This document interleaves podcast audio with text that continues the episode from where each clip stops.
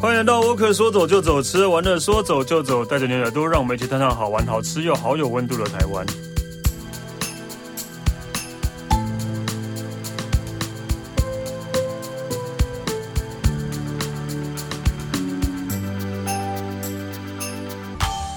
嗨，大家好，我是史丹利。今天我们来跟大家讲台湾那个，因为可能那个国国门算是已经开了啦，对，然后呃，所以大家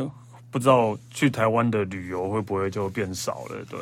但我想应该还是会有那种国旅，还是会继续下去的，所以我们还是要继续讲台湾，不要那个台湾就跳过，都只听日本哦。 因为真的，好像真的，我有我有收到那个讯息，他会说他只听日本，然后台湾都跳过的。对 对，OK 哦，我们台湾也是很棒哦，不然佩晨很辛苦哦。对啊，不然我就不能再来喽。 OK，好，我们欢迎佩晨。 Hello，我是佩晨。对，佩晨今天那个要跟我们讲日本哪里？ 日本有一个地方叫平西，有一个小火车。哎、真的有这个地方吗？我乱讲的。还是今天要讲台湾？对不对。对，台湾的大家很熟悉的地方就是平西。然后平西大家都知道，就是火车跟天灯，对，还有什么？呃，十分寮瀑布在平西附近。对，还有就是国，我记得好像疫情之前啊，平西是一个国外观光客非常盛行的一个旅游胜地，尤其是日本跟韩国人。好像是哎、对，对好像是对，因为这毕竟可以可以走在铁路上，大家对大家来讲都是一个很新奇的事情吧。嗯对，而且我记得我好像疫情前去平西的时候，然后我看到放天灯的人全部都是韩国女生，就很像韩剧里面会出现那种画面。哦，然后疯狂，因为韩呃台湾有一些电影在韩国是很红的，嗯，所以他们就带起了这一些风潮，然后他们就会学着电影里面的模式，然后去那边放天灯。好，呃，说真的啊，就是天灯一次两次，真的觉得还蛮有趣。真的，你要叫我一直一直放天灯，我真的觉得我也我觉得一直放天灯最大的困扰，你知道是什么吗？什么。上面到底要写什么？对啊对，我也 是，我也是，对我也不知道上面要写什么，对啊，真的，对，每次要要写啊写什么，啊不知道，你这对啊一次两次就算什么发大财啊什么的，写一两次就算，到第三次、第四次，你想说，哎、有点山穷水尽、欸对，已经不知道要写什么。对，但是可能就是对没有体验过的来讲，也是一个很有那个啦，就是很有趣的体验。但是，但是就是我觉得近年来应该有做比较好一点的吧，因为天灯的回收其实是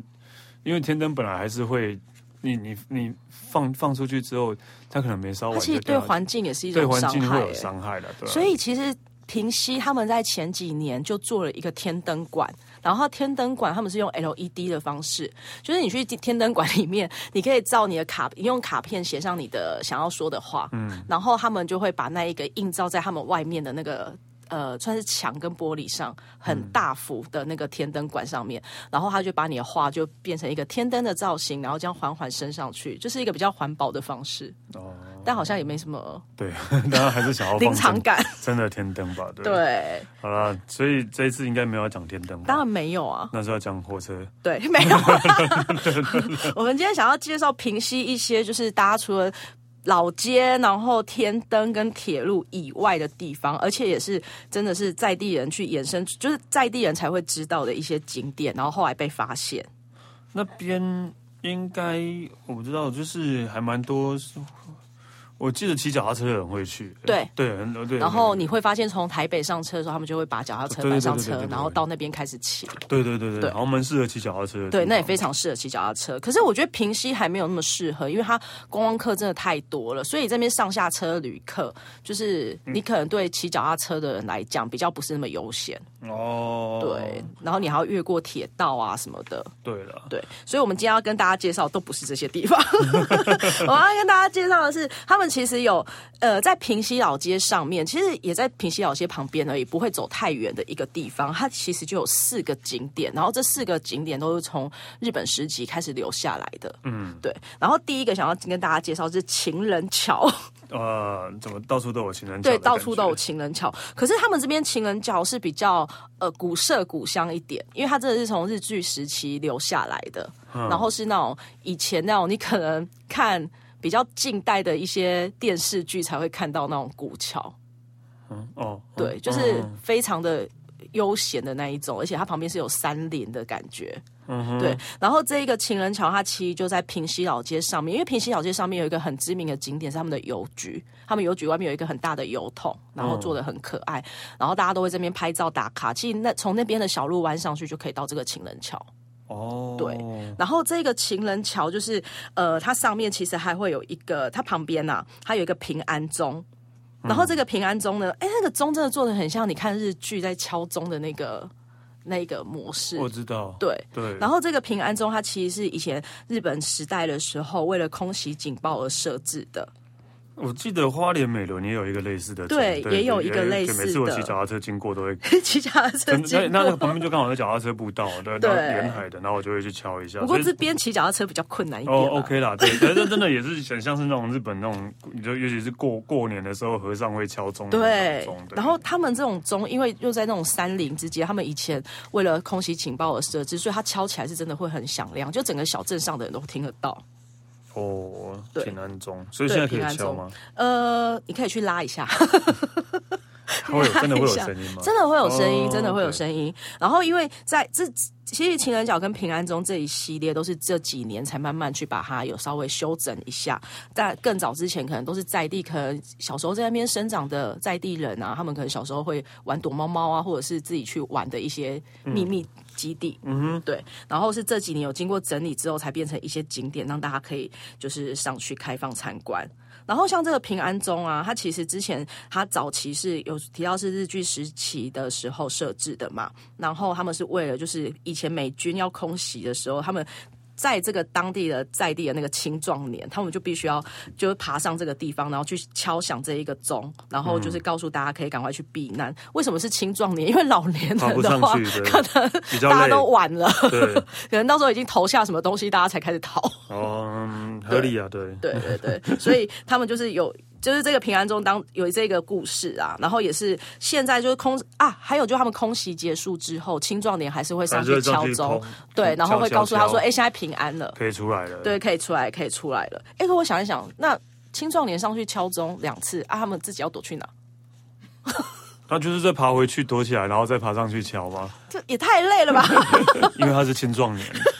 对对对，是 OK 的。对，所以这个叫空袭警报中庭这个地方啦。嗯，对，然后还有就是刚才提到情人桥，情人桥嘛，然后其实情人桥那个地方啊，它之前也蛮多戏剧会去那边取景的，算是一个比较秘密基地的概念。那因为早年就是大家都觉得，哎，这地方很漂亮，但是其实不太很清楚说，哎，它是在平西的哪一个位置。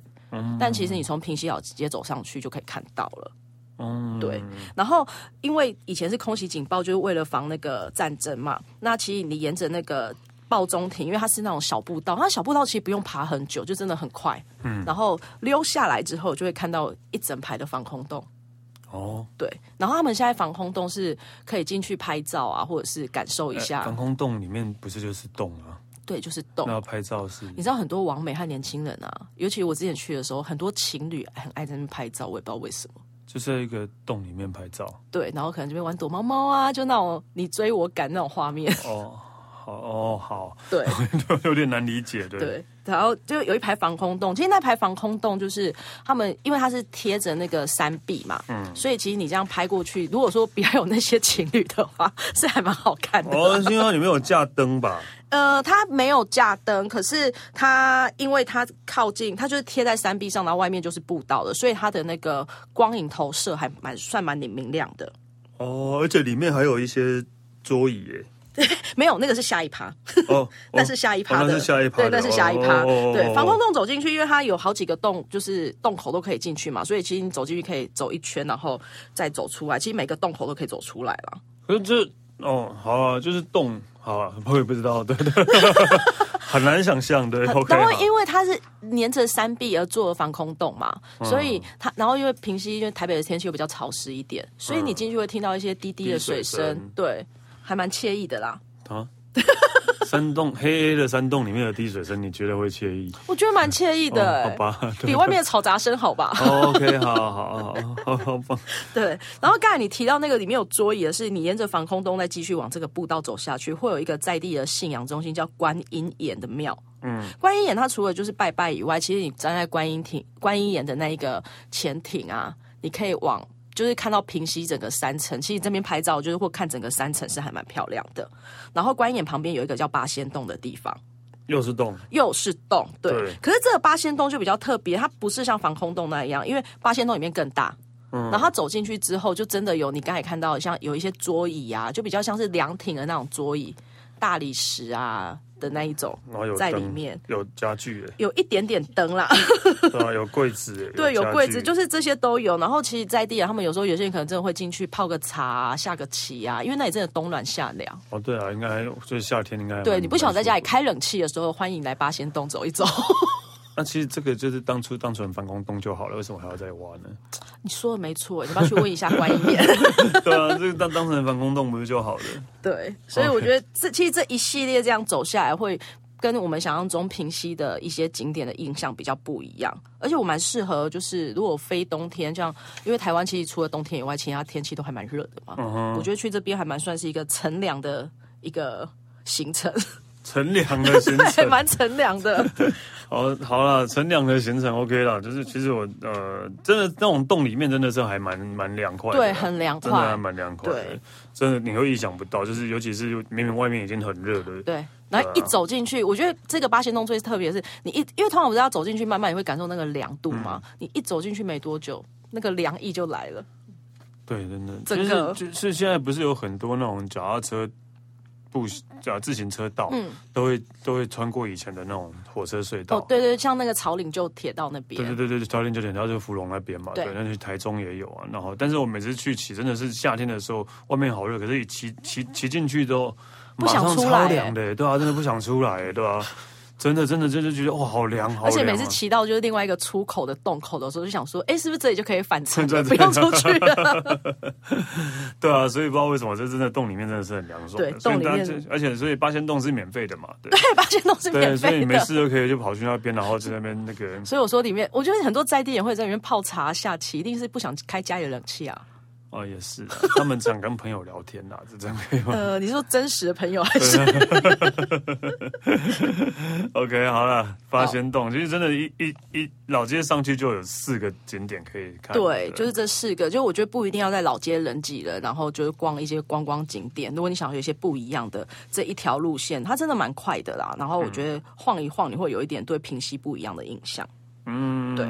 然后走下来之后，因为老街上面很多那种小吃啊，譬如说什么卖米得冰的啊，嗯或者是泡茶的地方，或者是 最常看到就是香肠摊。我、哦其实我好久没去平溪了，我真的忘记了，对吧？平溪香肠摊也是蛮经典的，我上次去的时候连香肠摊都要排队呢。平溪的香肠是有名的吗？我觉得全台湾各地的香肠都是有名的，啊也是 啊，钱柜门口的香肠也很有也很有名啊， 有偶尔也是要排一下还队是的。要排一下队啊。这主要就是因为香肠烤比较慢嘛，不 是？而且我觉得香肠有一个点，因为它的香味你从远处就会会闻吸到引，到然后你就会想要吃。对对对对，然后一条香肠好像也沾不了什么味，对，当点心刚刚好。所以我后来想一想，就是老的时候要不要去开一个香肠摊算了？哦、o k 啦，其实呃还蛮热的，对 还蛮热的，对对。，哎，在八仙洞里面烤香肠会不会凉一点？啊，那可能会一直都是烟，然后有八仙洞的感觉。对，真的都是八仙洞了，云雾对对对对对对。 OK，好了，但是我你不是要讲香肠哦吧，？对，我不是要讲香肠，我只是说沿着这边，大家就是比较常看到会是这些小吃。嗯可是你再弯进去，要到那个平西车站的那一条路上面，会有一间叫做福铺平西一八一零的私房茶铺。嗯嗯，它这个私房茶铺很特别，它没有什么内用的座位，它就是在外面，就是自家。自宅的外面就是摆一个小摊子，那种小摊子很像是就是大概五六零年代或者那种呃竹编的那种 哦，对的那种位置。然后他那边他的那个茶，因为他们茶都用在地， 譬如他们会用文山的一些包种茶，或者是蜜香红茶，然后用还有平溪一些当地种的茶叶 我，对对，我想说平溪跟文山有隔壁什么嘛关 系？在附近，因为平溪他们会用平溪的茶，可是因为平溪的茶产量没有那么的大，嗯嗯，所以他们就会用附近的一些在地的茶，去把它变成各式的冷泡茶，然后你可以坐在那边喝，也可以带走。然后我觉得最特别的，你如果坐在那边喝，他们的杯子是那种很传统的小玻璃杯。就是喝啤酒的那喝种啤小酒玻用璃的杯，海可山是党那一种对对对，可是它的那个纹路是比较有花纹的，就很像是以前小时候在阿嬷家会奉茶的那一种。 好像啊，好像有这种东对西。对对，他们会用这种东西去装，然后你就会觉得还蛮复古的。而且它是短，不是在室内就是室外，可能摆个板凳就这嘿，样，对，就板凳这样子就可以在那边喝。哦，很有当当时的风情就对了。对，所以我觉得这一家也蛮推荐的，因为你如果如果你是刚刚从平西车站走出来的话，你可以先在这边喝一喝，再去走刚海的那一些行程。对，所以它叫平息一八一点，是因为它只开到六点十分吗？还是？诶，我没有仔细研 究，但有可能，因为这一家它的营业时间就比较没有那么一定啦。嗯，对啊，哦，对，但因为我觉得它算是在地，因为在地，我觉得像平西这种观光胜地，他们很多店都蛮类似的，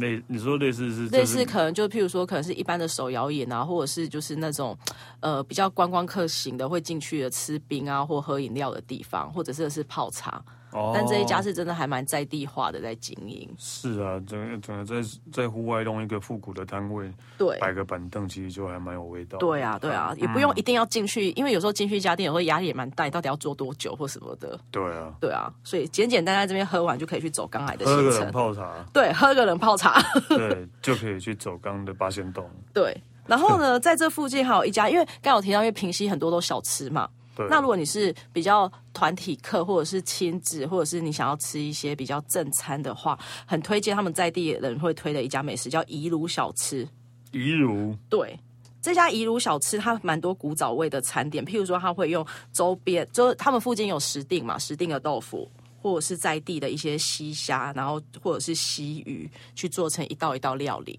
哦，所以它是比较像是台呃合菜吗比？较像合菜，也可以单点，把它想象是热炒店的概念。啊，对，可是它用的东西都是用在地食材，还有附近的取材去做的。平西在地热潮，对，平西在地热炒没错。 而且都是用 平西当地的那个食材。对，然后因为这一家店呢、它跟一般热炒店比较不一样，是它也是在自宅的空间去做的。嗯，所以就是你进去那边很像去朋友家吃饭一样，哦，我知道这种对，感就觉比较没有那种真的去观光然后一家餐厅的感觉。